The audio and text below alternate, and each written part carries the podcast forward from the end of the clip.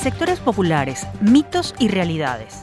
Conversaremos con la profesora Mirla Pérez, miembro del Centro de Investigaciones Populares Alejandro Moreno, sobre las visiones erróneas y prejuicios que persisten en la sociedad venezolana acerca de las dinámicas de vida de los barrios y las contribuciones que puede hacer la academia para superarlos. Vistazo al país en 554 páginas. Recientemente salió al mercado el libro Crónicas de una historia vivida, en el cual se recopilan varios de los artículos publicados durante los últimos 20 años por el economista Pedro Palma, individuo de número de la Academia de Ciencias Económicas. Sobre la mirada que ofrecen estos textos a la historia contemporánea del país, conversaremos con el doctor Palma. Mercadeo político. El reto de construir campañas de movilización exitosas. A propósito de un diplomado sobre marketing político que ofrecerá el Centro de Estudios Políticos y de Gobierno de la UCAB, conversaremos con su coordinadora académica Jacqueline Benarroch sobre la importancia de este tema en tiempos de desconfianza hacia los líderes y desconexión ciudadana del quehacer político. Preparando proyectos para el mundo 2.0. Conversaremos con la historiadora e investigadora de la UCAB, Dora Dávila, sobre los pasos para idear y convertir en realidad contenidos que se vayan a publicar en medios web como portales y redes sociales, esto a propósito de un manual de su autoría que editó recientemente la UCAP titulado El ABC de tu proyecto digital. Estos son los temas que desarrollaremos en nuestro episodio de hoy. Les invitamos a acompañarnos durante la próxima hora en Universate, las voces de la Universidad Venezolana.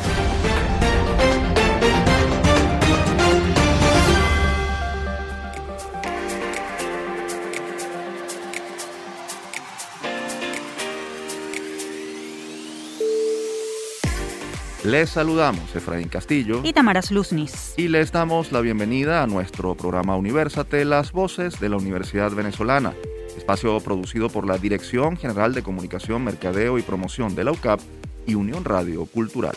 Este programa es posible gracias al equipo conformado por Isabela Iturriza, Inmaculada Sebastiano, Carlos Javier Virgües, Juan Juárez, Fernando Camacho y Giancarlos Caraballo. La producción está a cargo de José Alí Linares. Bienvenidos una vez más a Universate, las voces de la Universidad Venezolana. Como siempre, nos da gusto volver a estar con ustedes desde esta tribuna plural y de encuentro.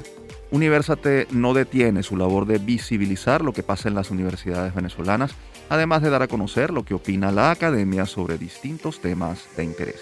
En los próximos minutos hablaremos sobre comunidades populares y los mitos y verdades en torno a ellas de la mano de una investigadora sobre el tema. Quédense a escuchar.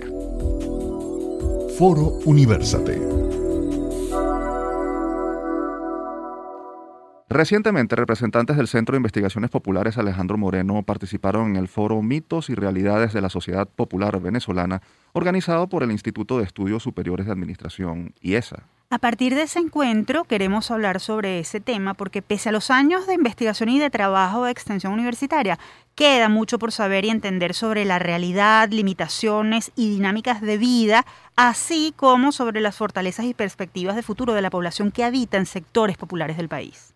Para aproximarnos brevemente a este tópico que involucra a la mayoría del país, contactamos vía telefónica a la profesora Mirla Pérez, ella es doctora en Ciencias Sociales, docente investigadora de la UCB y miembro del Centro de Investigaciones Populares Alejandro Moreno. Profesora, bienvenida a nuestro programa. Muchas gracias por la invitación.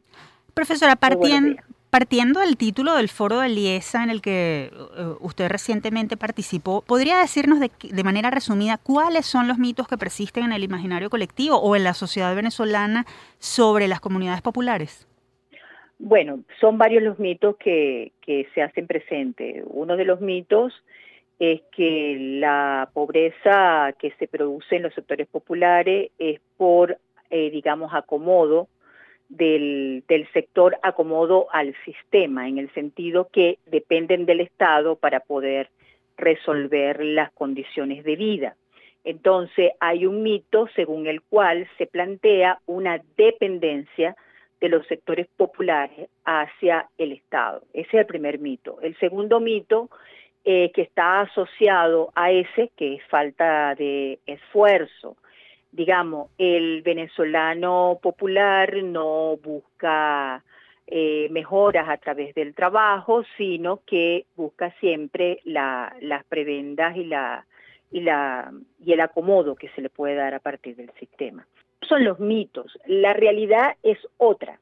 La realidad que nosotros vemos es que eh, nuestros barrios populares se han ido conformando a partir del trabajo, la solidez de las estructuras vienen dada precisamente a partir del esfuerzo y no por la, las migajas o, los elementos que el Estado les pueda proporcionar.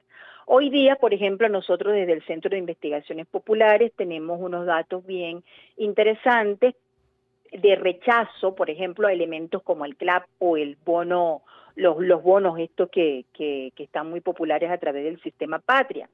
La gente, cuando nosotros conversamos con ellos, cuando hacemos la investigación de campo, lo que nos dice es que, mira, la gente prefiere la autonomía, no, no quiere el CLAP, quiere tener condiciones laborales, digamos, lo que dependa de él, que es el esfuerzo, están dispuestos a desarrollarlo.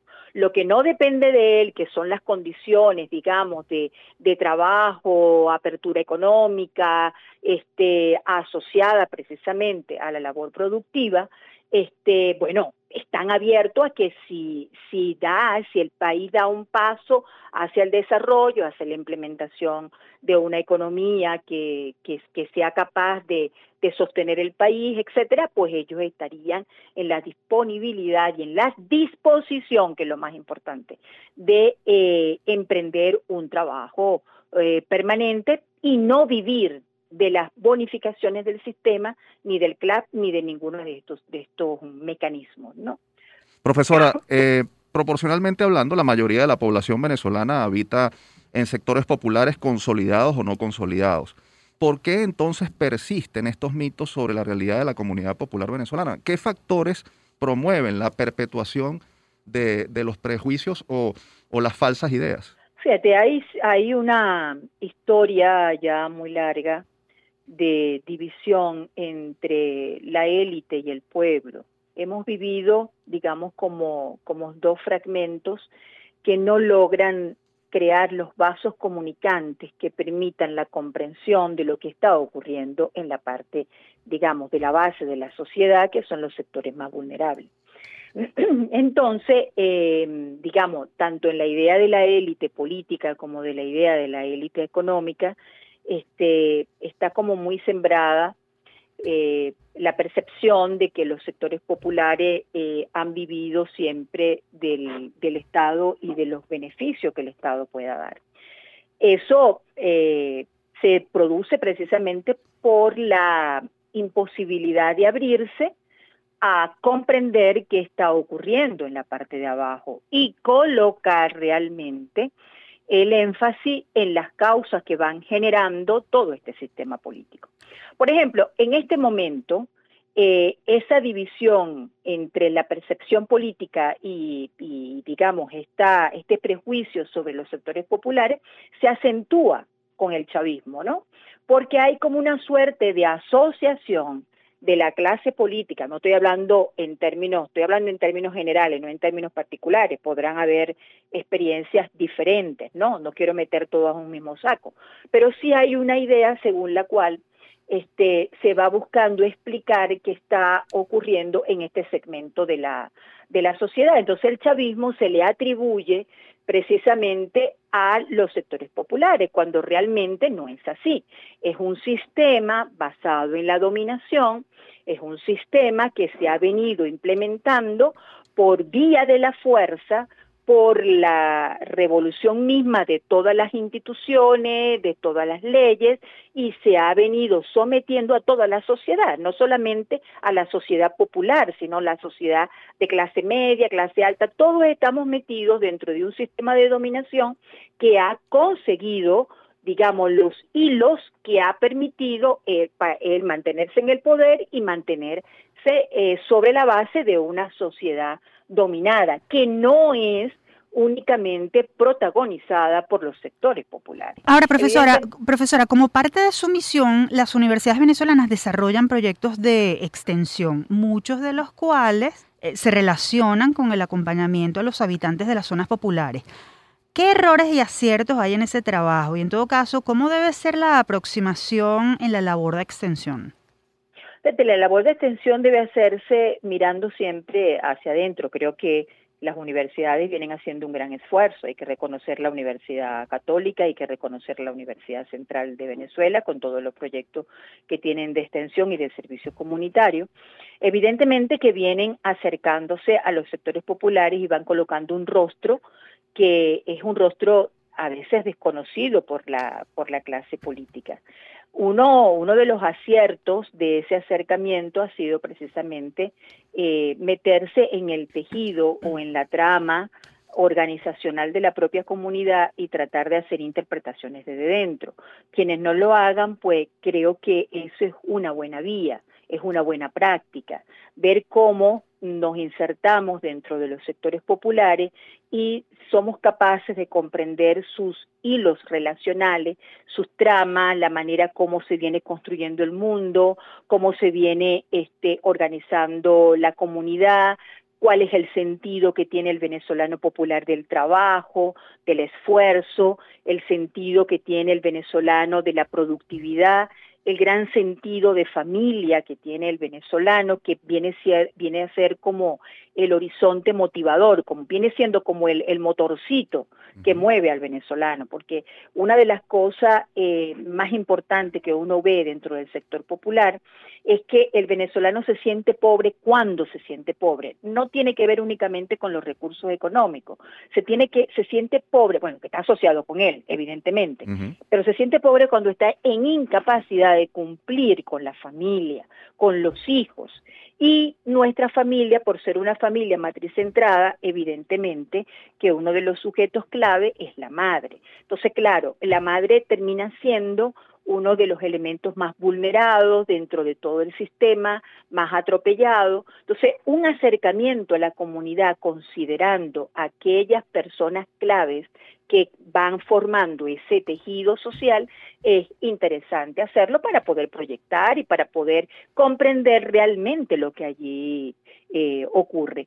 Y hacer epogé, si se quiere, ¿no? Hacer epogé en el sentido de suspender nuestro juicio al momento de acercarnos a los sectores populares y tratar de comprenderlo desde el, digamos, desde la vida misma de ellos, ¿no? Desde su historia, desde la manera como se ha venido construyendo todos estos, estos barrios, todos estos sectores. Profesora Pérez, ha sido un gusto contar con su participación en Universate, se nos agotó el tiempo y por supuesto felicitamos el trabajo que ustedes desde el Centro de Investigaciones Populares vienen realizando desde hace más de 30 años, que comenzó con el padre Alejandro Moreno. Muchas gracias por acompañarnos. Muchas gracias por su invitación. Estamos siempre a la orden. Conversábamos con la profesora Mirla Pérez, miembro del Centro de Investigaciones Populares Alejandro Moreno. Por cierto, si desean conocer más sobre las publicaciones e iniciativas de este centro, los invitamos a visitar su portal web cipopulares.org.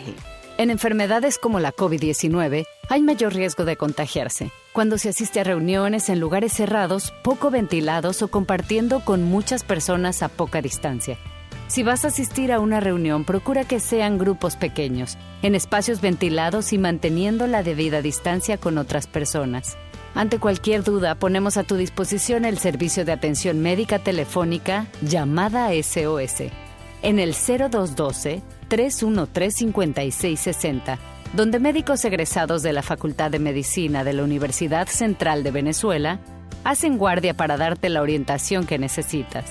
Recuerda, Llamada SOS 0212-313-5660. Continuamos con más de Universate, las voces de la Universidad Venezolana. Les recordamos que pueden encontrarnos como arroba Universate en Twitter, Facebook e Instagram. También pueden seguir la transmisión en vivo en www.mundour.com.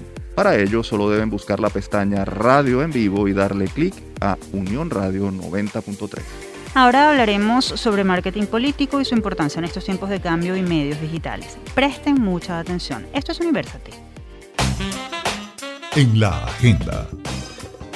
El Centro de Estudios Políticos y de Gobierno CEPIC de la UCAP, en conjunto con la organización internacional Centro Político con sede en Miami, está organizando la primera edición del Diplomado en Marketing Político el cual busca brindar a sus participantes herramientas para asesorar y dirigir candidaturas y campañas políticas, así como para diseñar y preparar mensajes que movilicen a la ciudadanía en pro de una causa. Este programa formativo que consta de 144 horas académicas comenzará el próximo 13 de septiembre y será dictado completamente en línea por siete especialistas con vasta experiencia en temas electorales y de comunicación en Venezuela, América Latina y Estados Unidos.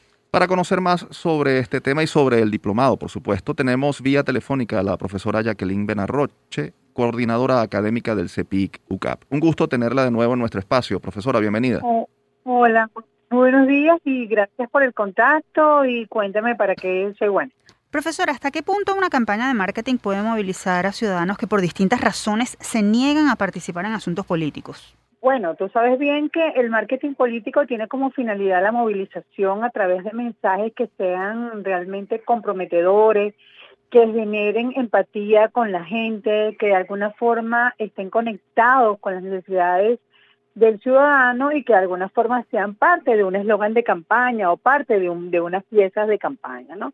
Lógicamente el reto del marketing político justamente es movilizar, es hacer que la gente se sienta involucrada, es que la gente se sienta partícipe de, de, esto y que de alguna manera se motive a, a, a, a involucrarse en el acto político, en el acto electoral, ¿no?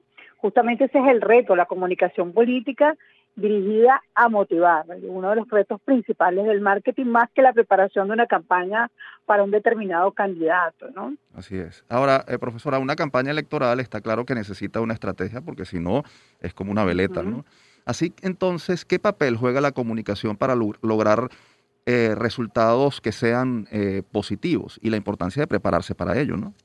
Claro, por supuesto la, importancia de, de, prepararse para ello involucra todo un proceso que no solamente consiste en que un partido político decida este, iniciar este proceso, sino que además exista gente que conozca la materia, gente que pueda articular un trabajo de equipo, un trabajo donde realmente se, se compartan opiniones, se compartan ideas y que permitan la construcción de una, de una estrategia conjunta nada hacemos con eh, tener eh, gente muy experta que no se articule. Y una de las cosas fundamentales dentro de, de, cualquier campaña política y que de alguna forma vamos a abordar durante el programa es que ver cómo cada una de las piezas que son importantes dentro de un dentro del marketing se deben articular para generar una estrategia que sea común y que realmente tenga llegada y que realmente sea efectiva y que realmente dé resultados, ¿no? Entonces es producto de un trabajo en equipo, es producto de, de la concertación de opiniones, de ideas y de conocimiento que permitan de alguna manera generar esos espacios de encuentro y además generar una estrategia, como te dije anteriormente, que sea efectiva. Profesora Benarroche, toda estrategia de marketing debe contemplar un conocimiento profundo de, de la audiencia. En política hay varios públicos y todos deben ser tomados en cuenta. ¿Qué se debe hacer para identificarlos y precisamente para contemplarlos en un plan de acción? Bueno, en definitiva, eh, desde mi perspectiva, sin ser experta en el área, este, creo que la empatía es uno de los elementos fundamentales para cualquier política, para cualquier acción que lleve adelante o para cualquier proyecto. Y, obviamente una, una, una, una campaña de marketing es un, es un proyecto. Y es un proyecto que tiene finalidad, que tiene objetivo, que tiene usuarios que tiene población destino, que tiene lo que llamamos los stakeholders, pues que tiene todo una todo un proceso de, diseño que de alguna manera tiene que contemplar cada uno de los elementos que están allí contenidos y que son necesarios para que el mensaje llegue. Una de las cosas fundamentales es la empatía, porque tú no diriges eh, una campaña electoral a sectores específicos, tú haces una campaña electoral para que todos se sientan involucrados. O sea, tú obviamente no, no se va a trabajar en función solamente de los pobres, de los más necesitados, aunque el mensaje pues siempre va dirigido hacia esa población, pero eso no significa que tú dejes fuera el resto de los sectores. Y yo creo que una de las cosas fundamentales es que se genere esa, esa relación con el ciudadano, con la persona, con el ser humano, que permita que, perdón, independientemente de, de la del estrato social, educativo, demás al que pertenezca, tú sientas que de alguna manera hay un mensaje que se está transmitiendo, hay credibilidad detrás de este mensaje, que es una de las cosas más más fundamentales del mensaje, que haya credibilidad, que haya confianza y que lógicamente no, no, no, no segmentes, porque si tú comienzas a segmentar el mensaje político por estratos sociales, por estratos académicos o por otra variable, entonces lógicamente ya no tendrías la, llegada que desea. Entonces uno de los elementos fundamentales es empatizar y que el mensaje sea general, que de alguna forma esté dirigido al ciudadano y que de alguna forma tenga como fundamental objetivo lo que es el fortalecimiento de la democracia y la participación ciudadana, que allí nadie diría, oye, yo no tengo que ver con eso, ¿no? Si tú diriges, eh, el marketing está fundamentado en generar un, proceso electoral que esté bien articulado, dirigido al fortalecimiento de la democracia y a, motivar la participación ciudadana, creo que nadie debería sentirse excluido. Cosas pueden pasar, pero en este caso, si no se aborda de esa manera, pues obviamente la campaña tendría bastante debilidad, ¿no? Entiendo. Ahora, profesor, hablemos de los medios para hacer marketing, hacer marketing político. Redes sociales, medios convencionales, cómo decidir cuándo es la, cuál es la mejor vida, ahora que además el tema del mundo digital se, se ha vuelto tan importante e incluso cambia el destino de muchas campañas. Mira, este, yo, entiendo que lo de las redes sociales ahorita es una, es una, es una, un sitio obligado, pero como sabemos, y ustedes lo saben muchísimo mejor que yo, pues las redes sociales también tienen una llegada limitada. No es que todo el mundo tiene teléfonos inteligentes, no es que todo el mundo utiliza, esas generalizaciones no son ciertas, que todo el mundo tiene Twitter, que todo el mundo tiene Instagram, que todo el mundo tiene Facebook, eso es totalmente falso y si vamos a, los a los porcentajes, son porcentajes que están debajo del 50%, por lo tanto, para poder lograr una campaña eh, exitosa tú tienes que hacerte de todos los medios que tengas a tu a la mano, casa por casa, este, tienes que hacer mensajes publicitarios, tienes que trabajar las redes, tienes que de alguna forma eh, culturizar, tienes que informar, tienes que trabajar con diferentes herramientas, porque si te focalizas solo en redes sociales, pues lógicamente estás llegando a un porcentaje muy pequeño de la población. ¿Vale? Y que además ese porcentaje pequeño, pues cada vez que tú emitas un mensaje, pues lógicamente te bombardean o tendría alguna alguna consecuencia, ¿no? Porque las redes sociales también son bastante negativas como para lograr que el que son son hipercríticas, es, es lo que yo veo, ¿no? Cada vez que alguien lanza un mensaje hay un hay un bombardeo, una hipercriticidad a cualquier cosa que te diga, entonces, eh, pienso que de alguna manera eh, son una herramienta importante, pero no son la herramienta más importante. Eh, se debe también trabajar con los medios tradicionales de propaganda, de mitines, de hacer la imagen de un candidato de una manera que se conecte con la gente y eso no se puede hacer por redes sociales, hay que ver a las personas. Yo creo que de alguna manera tienes que hacer algo mucho más integral este, y, y trabajarlo de manera orquestada eh, tanto con el candidato como con todo su equipo, para a los efectos de que de alguna manera él no sienta que se está dejando fuera alguno de los elementos fundamentales, sino que se abarque todas las posibilidades, como la que estamos haciendo ahorita, una entrevista.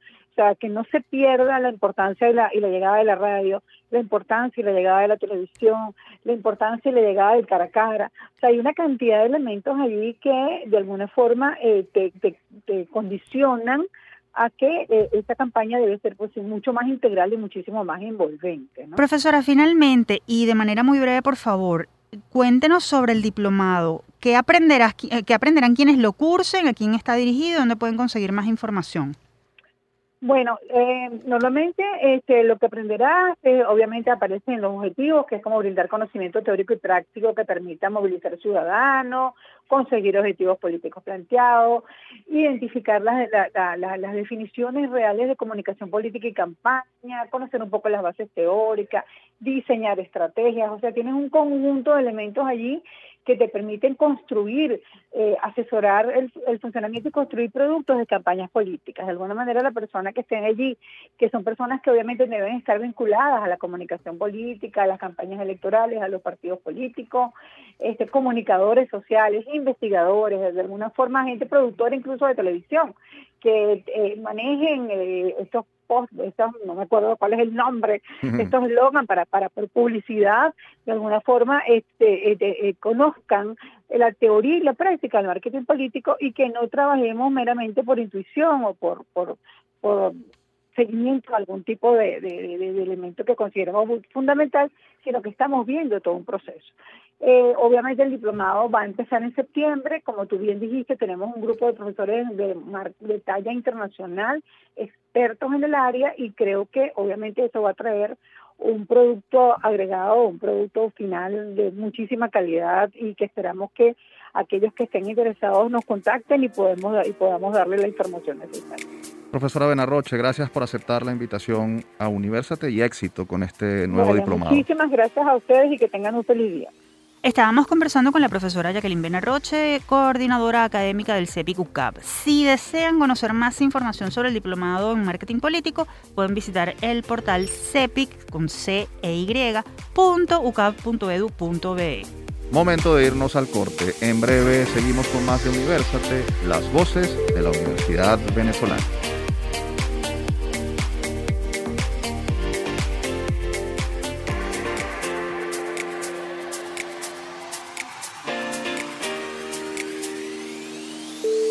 Estamos de vuelta con Universate, las voces de la Universidad Venezolana. Si desean escuchar este o cualquiera de nuestros episodios, pueden acceder a las plataformas iVoox, YouTube, iTunes, Google Podcast y Spotify. Allí nos consiguen como Producción Universate. Ahora vamos a conversar sobre economía e historia contemporánea con el doctor Pedro Palma a propósito de un libro que acaba de publicar. El libro del mes. Recientemente fue presentado el libro Crónicas de una historia vivida, volumen que recopila una selección de artículos ya publicados por el economista venezolano Pedro Palma, los cuales describen la realidad de Venezuela de las últimas dos décadas. Según apunta la presentación del libro, los escritos tienen una gran vigencia y ofrecen luces sobre el desenvolvimiento del país, su economía, la evolución histórica de temas como inflación, políticas económicas, actividad petrolera, empleo y pobreza, así como asuntos políticos y culturales. Pero dejemos que sea el propio Pedro Palma, doctor en economía y profesor emérito del IESA, quien nos ofrezca detalles sobre este volumen. Doctor Palma, bienvenido a Universate, las voces de la Universidad Venezolana. Gracias por atendernos. Ah, buenos días, gracias por la llamada y saludo a los oyentes. Profesor, ¿por qué decidió hacer esta recopilación de artículos de su autoría y cuáles fueron los criterios utilizados para seleccionarlos? ¿Qué va a encontrar el lector de crónicas de una historia vivida? Bueno, mira, eh, en realidad lo que me motivó fue eh, simplemente recopilar una serie de escritos obviamente dispersos que fueron producidos a lo largo de veintitantos años, en la medida en que se iban produciendo eventos importantes y que se reflejaban en esos artículos, porque consideré que eh, de pronto podía ser útil hacer una recopilación o una selección de esos artículos para eh, plasmarlos y dejarlos todos juntos. Lo que, lo que realmente eh, sucedió en el momento en que estaba armando el libro fue algo inesperado para mí porque en primer término hacer esa selección y después agrupar esos esos esos eh, eh, artículos por temas y después agruparlos por orden cronológico comenzaron a surgir una serie de cosas inesperadas completamente importantísimas que fue un recuento histórico de cómo evolucionaron problemas fundamentales que hemos vivido en los últimos veintitantos años a lo largo del tiempo y, que, y que por lo tanto, lejos de ser simplemente una recopilación de artículos que se van simplemente poniendo uno al lado del otro, lo que, lo que resulta es una, una cronología de eventos eh, importantes, de, de, de, eventos importantes y muy relevantes en la vida nacional. Y eso es, digamos, lo que, lo que resultó del libro, lo que para buena para buena fortuna, digámoslo así, o sorpresa buena, favorable para mí, resultó de ese libro. Ahora, eh, doctor Palma, eh, en las más de dos décadas contempladas eh, en, el libro a partir de los escritos, ¿cuál ha sido la etapa más difícil para Venezuela y los venezolanos? ¿Cómo se llegó a ese momento? Porque además siempre se dice algo como que de aquellos, pol de aquellos polvos vienen estos lodos, ¿no? Bueno, sí, en cierto modo sí, porque eh, esos artículos yo los comencé a escribir en el año 1997, cuando eh, inicié mi actividad como columnista regular en el Universal. Antes de eso, obviamente, yo ya, tenía veintitantos años de actividad de, de, evolución y análisis de la economía venezolana, pero yo comencé como articulista del, del Universal en 1997, que fueron, digamos, esos dos últimos años del sistema democrático de lo que Chávez llamó la Cuarta República. Y yo fui muy crítico eh, en esos artículos a muchas de las cosas que estaban pasando.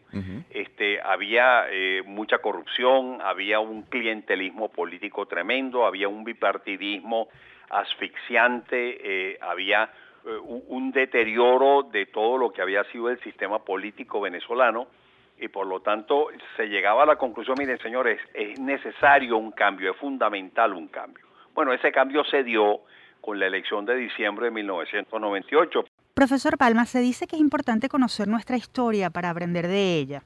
¿Qué, ¿Qué podemos hacer, qué se puede hacer para evitar la repetición de los hechos que han afectado nuestro país y que usted describe a través de los análisis que hizo en su tiempo en sus artículos? Bueno, en primer término, entender esa historia, saber conocer esa historia, por qué, por qué sucedieron las cosas y por qué estamos hoy donde estamos. Por ejemplo, en, el libro eh, hay un segmento, una sección, digamos, que es petróleo, pero dentro de esa sección de petróleo hay una subsección que yo la titulé Destrucción de PDVSA, que está constituido por ocho artículos que yo escribí entre 1999 y el año 2015, dos años antes de que salieran las primeras sanciones institucionales del año 2017, que fue cuando prohibieron la, la, la, la, eh, la, utilización de los, de los bonos de PDVSA y de la República. Y después en el 2019, cuando ya se le suspendió el acceso al principal mercado del petróleo venezolano, que fueron las sanciones del año 2019. Estamos conversando con el economista Pedro Palma, profesor emérito de IESA y autor del libro Crónicas de una historia vivida. Profesor, la economía del país se redujo casi 80% en los últimos ocho años y se habla de un pequeño crecimiento económico para este 2022, pero con una desigualdad marcada. Partiendo de su vasta experiencia y del contenido de su libro, ¿qué hay que hacer para salir de, ese foso? Eso es producto de un, ajuste severo que, eh, digamos, se oriente al, a la corrección de una serie de desequilibrios profundos que tenemos dentro de la economía venezolana eh, se ha avanzado algo, en los últimos tiempos se ha avanzado algo, pero ni remotamente hemos logrado los objetivos. Y después que ese ajuste y que esas correcciones de los desequilibrios se dé, tenemos que enrumbar al país a un proceso de desarrollo sustentable con una visión de largo plazo de 20 o 30 años de cuál es el camino a seguir para realmente lograr nuevamente el desarrollo del país como nación, como economía, como sociedad y ese proceso de desarrollo sustentable no solamente tiene el aspecto económico, sino tiene el aspecto social, el aspecto político, el aspecto cultural e institucional, eh, eh, de reconstrucción institucional del país, y eso es, algo que hay que afrontarlo con decisión y con un liderazgo incuestionable que oriente el país hacia ese, ese, ese, sendero de, de recuperación y de desarrollo sustentable en el tiempo. Profesor Palma. No es una tarea fácil, es una tarea titánica, pero que definitivamente hay que afrontarla. Profesor Palma, ¿es usted optimista respecto al futuro inmediato de Venezuela? ¿Qué crónica le gustaría escribir sobre el porvenir inmediato para nuestro país y qué título le pondría? Bueno, este, en realidad, bueno, sigo escribiendo. En este momento no estoy escribiendo artículos de prensa porque yo dejé la, la columna, primero fue del Universal y después seguí como columnista del Nacional pero eso duró hasta el año 2017 y desde entonces he escrito uno que otro artículo en una forma separada porque me he concentrado durante los últimos años a escribir libros y este es el segundo de los libros que escribo.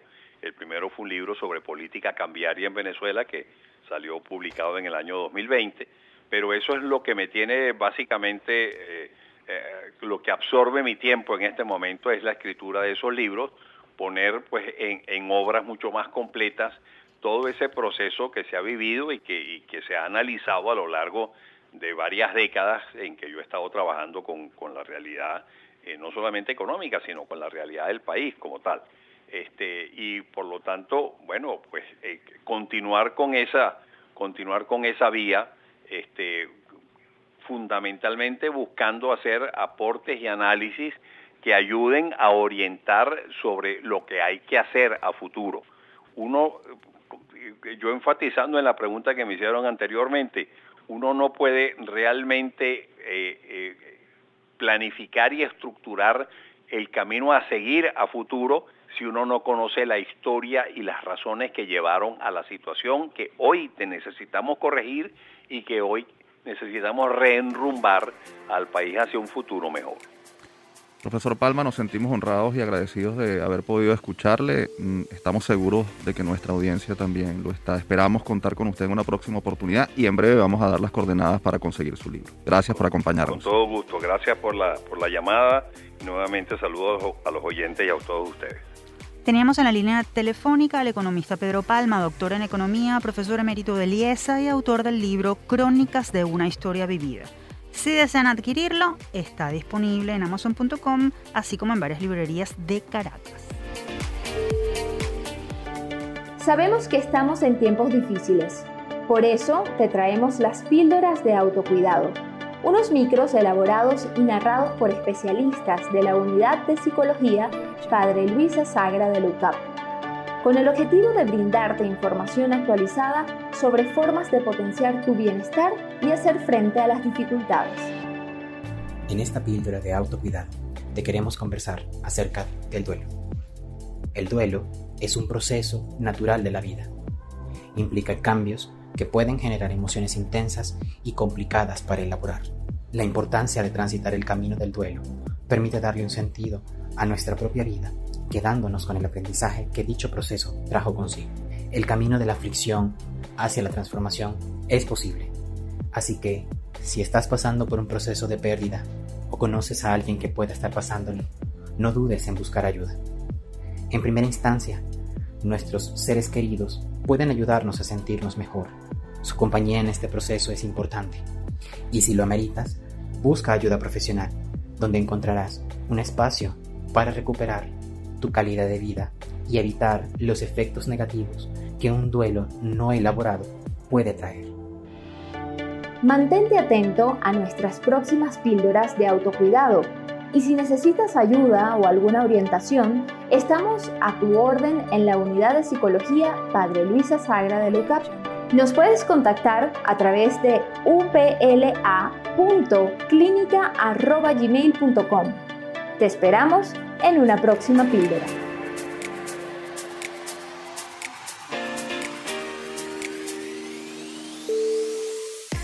Avanzamos con nuestro programa de hoy. Para quienes deseen dar a conocer en este espacio alguna investigación, proyecto o personaje universitario destacado, ponemos a disposición nuestro correo electrónico producciónuniversate.gmail.com. ¿Se han preguntado cuáles son los pasos elementales para dar inicio a un proyecto digital? Sobre este tema conversaremos con una calificada experta en nuestra próxima sección. Todo me sirve, nada se pierde. Bajo la premisa de inspirar y convertir el esfuerzo humano de emprendedores en un producto digital, el sello AB Ediciones de la Universidad Católica Andrés Bello publicó recientemente el libro El ABC de tu proyecto digital. En el texto, escrito por la historiadora e investigadora Dora Dávila, se detalla en seis prácticos pasos el proceso de desarrollo de una idea destinada a ser reproducida en medios digitales, esto a través del uso de la Internet y redes sociales. Para profundizar un poco sobre este tema nos acompaña la autora del texto, la profesora Dora Dávila. Ella es docente investigadora del Instituto de Investigaciones Históricas de la UCAP. Bienvenida nuevamente a esta su casa, profesora. Muchas gracias, Efraín, Tamara, un saludo a todos. Profesora Dávila, ¿qué se considera como un, un proyecto digital? ¿Cómo saber si la idea que nos está rondando en la cabeza puede convertirse en uno de ellos? Buena pregunta para inicio. Bueno, todo, todo producto digital, que es lo que termina, comienza con un proyecto. Entonces es importante definir las ideas previas de lo que uno quiere hacer para definir en cuál producto digital podrías tú llevar esas ideas a cabo. Parte de la factibilidad de un proyecto tiene que ver con la delimitación y precisión del contenido. Si hablamos de varias ideas, ¿cómo podemos concretar y extraer aquello que realmente tenga valor? Todo comienza con lo que tú tienes por dentro que deseas hacer. Es decir, ahí está la emoción del proyecto, del proyecto mismo, de la idea misma. Son diversidades de temáticas a las cuales puedes dirigirte siempre y cuando comprendas que todo nace de ti mismo. Para generar un producto debes primero tener la esencia de lo que quieres tú como proyecto. Esas son las ideas principales que hay que tener muy claras. Ahora, una vez que está definido el contenido, ¿cuáles son los pasos a seguir para materializar esa idea? Además, ¿de qué depende? ¿De qué factores internos, externos, controlables, no controlables? Bueno, en primer lugar, yo creo que lo más importante es tomar un papel y un lápiz. Cuando tú tienes la claridad de lo que quieres, la idea que deseas en términos de un proyecto, lo más importante es tener una guía de escritura sencilla, muy sencilla, de cuáles son las esencias de lo que tú quieres plantear y sobre esa base vas poco a poco. Lo más importante en este proceso es la constancia, la constancia. Mi recomendación para todos es que todos los días la idea que tengan en ese proyecto que están iniciando tengan un tiempo de su día solamente para dedicarle a ese pensamiento. Esa constancia, como bien dice el libro, nos hace poderosos. Estamos conversando con la profesora Dora Dávila, ella es docente e investigadora del Instituto de Investigaciones Históricas de la UCAP y autora del libro El ABC de tu proyecto digital. Profesora, este mundo digital es de mucho ensayo y error. ¿Qué error es común cometer en este proceso de creación o de ejecución de proyectos digitales y qué hacer para minimizar esa posibilidad de cometer errores que puedan incluso llevar al foso a un proyecto digital. Sí, la definición principal de, estos procesos digitales en los cuales estamos inmersos es efectivamente, como tú has dicho, Efraín, son ensayos y error. Y sobre el ensayo y error vivimos siempre. Ahora, sobre ese ensayo y error hay que tener una mira de lo que a nosotros nos guía como constancia en lo que queremos hacer y siempre estar sobre ese punto, sobre ese punto. Yo sugiero que sobre el error que necesariamente lo tenemos, sigamos con esa constancia y eso poco a poco, poco a poco va generando y va creciendo en función de la idea que, que deseamos materializar. Lo más importante, como acabo de decirles, es justamente esa constancia y tener por escrito, aunque sea en una pequeña cartelera, en un pequeño papel, incluso en un blog de notas que tengamos en la cartera, esa idea que tenemos, esa simiente, ese inicio es lo que va a permitir que nosotros podamos justamente contrarrestar el error que me parece a mí que está esencialmente en no, en no continuar con las ideas que nosotros queremos llevar a cabo. La era digital ha democratizado la, la producción de contenidos. ¿Qué tan importante es contar con una tutoría o una curaduría de los proyectos que se quieran ejecutar para que estos no terminen en el olvido o para garantizar una calidad mínima?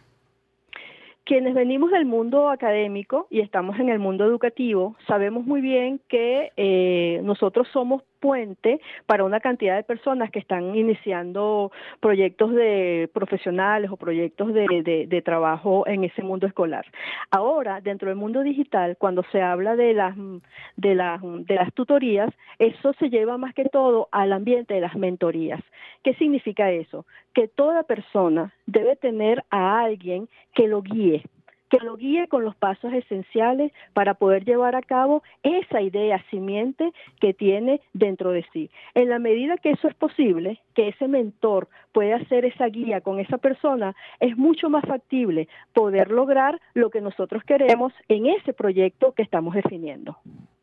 Profesora, ¿nos puede hablar de algún proyecto concreto eh, que, por ejemplo, usted haya al que le haya hecho tutoría en el área de, en el área digital que, que pueda servir de ejemplo sobre, sobre lo que se puede alcanzar con planificación y ejecución adecuada. Sí, las palabras claves son efectivamente la planificación. Las personas piensan que la planificación eh, forma parte del mundo eh, corporativo o del mundo académico. No, la planificación está en tu vida cotidiana, en tu diario. En la medida que nosotros podemos ir poco a poco planificando lo que queremos, generando como un proyecto, vamos lográndolo. Y la planificación viene en lugares tan específicos y tan sencillos como puede ser el espacio doméstico. Es decir, en la medida que esa planificación la podemos generar, es muy posible lograr eh, con más factibilidad lo que nosotros queremos. Ahora, en relación al caso concreto que tú mencionas de, de un espacio de trabajo en el cual esa, esa guía y esa planificación fue posible, es a través de lo que hicimos dentro de la misma universidad, en este caso, con gente de muchas partes, los archivos familiares. Es decir, cómo fue posible que personas involucradas con sus propios archivos, sus universos de fotografía, pudieron poco a poco ir generando sus proyectos de vida. ¿En función de qué? De contar una historia. Es decir, lo que ellos lograron en este proceso que dimos de apoyo y de asesoría con los archivos familiares, como un tipo de mentoría, fue que cada quien tuviera los materiales en su mano, le diera el valor y pudiera a partir de allí contar una historia. Y eso fue lo que muchos hicieron. ¿Lo contaron cómo? Lo contaron con un relato, lo contaron con un video, lo contaron con eh, un libro, un libro de fotografía. Es decir, son muchas maneras que tenemos para contar, pero para resumir, es necesario tener la esencia de lo que nosotros queremos para poder llegar a esos proyectos y generar una mentoría y una guía. Profesora, ¿qué más encontrará el lector en su libro El ABC de tu proyecto digital? Además, ¿dónde se puede adquirir? El lector va a encontrar en ese libro un camino de esperanza, un camino de esperanza que le da pautas para poder llevar a cabo lo que desea, lo que desea hacer y lo que desea desarrollar.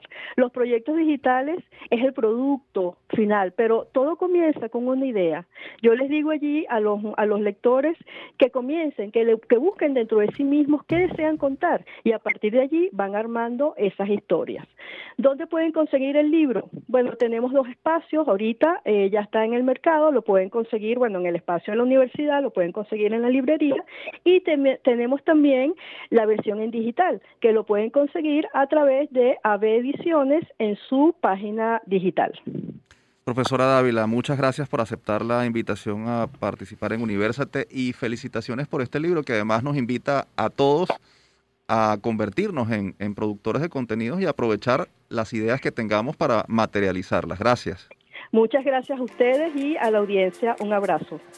Estábamos hablando con la profesora Dora Dávila, docente e investigadora del Instituto de Investigaciones Históricas de la UCAB y autora del libro El ABC de tu proyecto digital. Si desean adquirirlo, pueden visitar el portal abediciones.ucab.edu.be. El texto también está disponible en librerías. Con esto nos despedimos, no sin antes compartir con ustedes nuestra acostumbrada frase. Nuestro destino es positivo es el destino de un pueblo que quiere libertad y la seguridad en sí mismo, que va a encontrar la forma de organizarse libremente. Por el conocimiento que tengo del país, yo creo que al fin y al cabo encontraremos la manera de convivir. Lo dijo en una entrevista a Pro Da Vinci en el año 2017 el sacerdote salesiano Alejandro Moreno, psicólogo y fundador del Centro de Investigaciones Populares, desde donde investigó la cultura, idiosincrasia y realidad de las comunidades populares venezolanas. Moreno falleció el 25 de diciembre de 2019 a los 85 años. Sus palabras no pierden vigencia.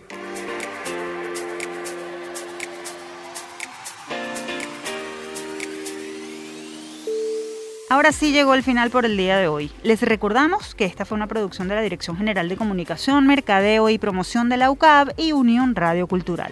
Este programa fue posible gracias al equipo conformado por Isabela Iturriza, Inmaculada Sebastiano, Carlos Javier Virgües, Juan Juárez, Fernando Camacho y Giancarlos Caraballo. En la producción estuvo José Linares y en la conducción quien les habla Tamara Sluznis y Efraín Castillo. Hasta la próxima.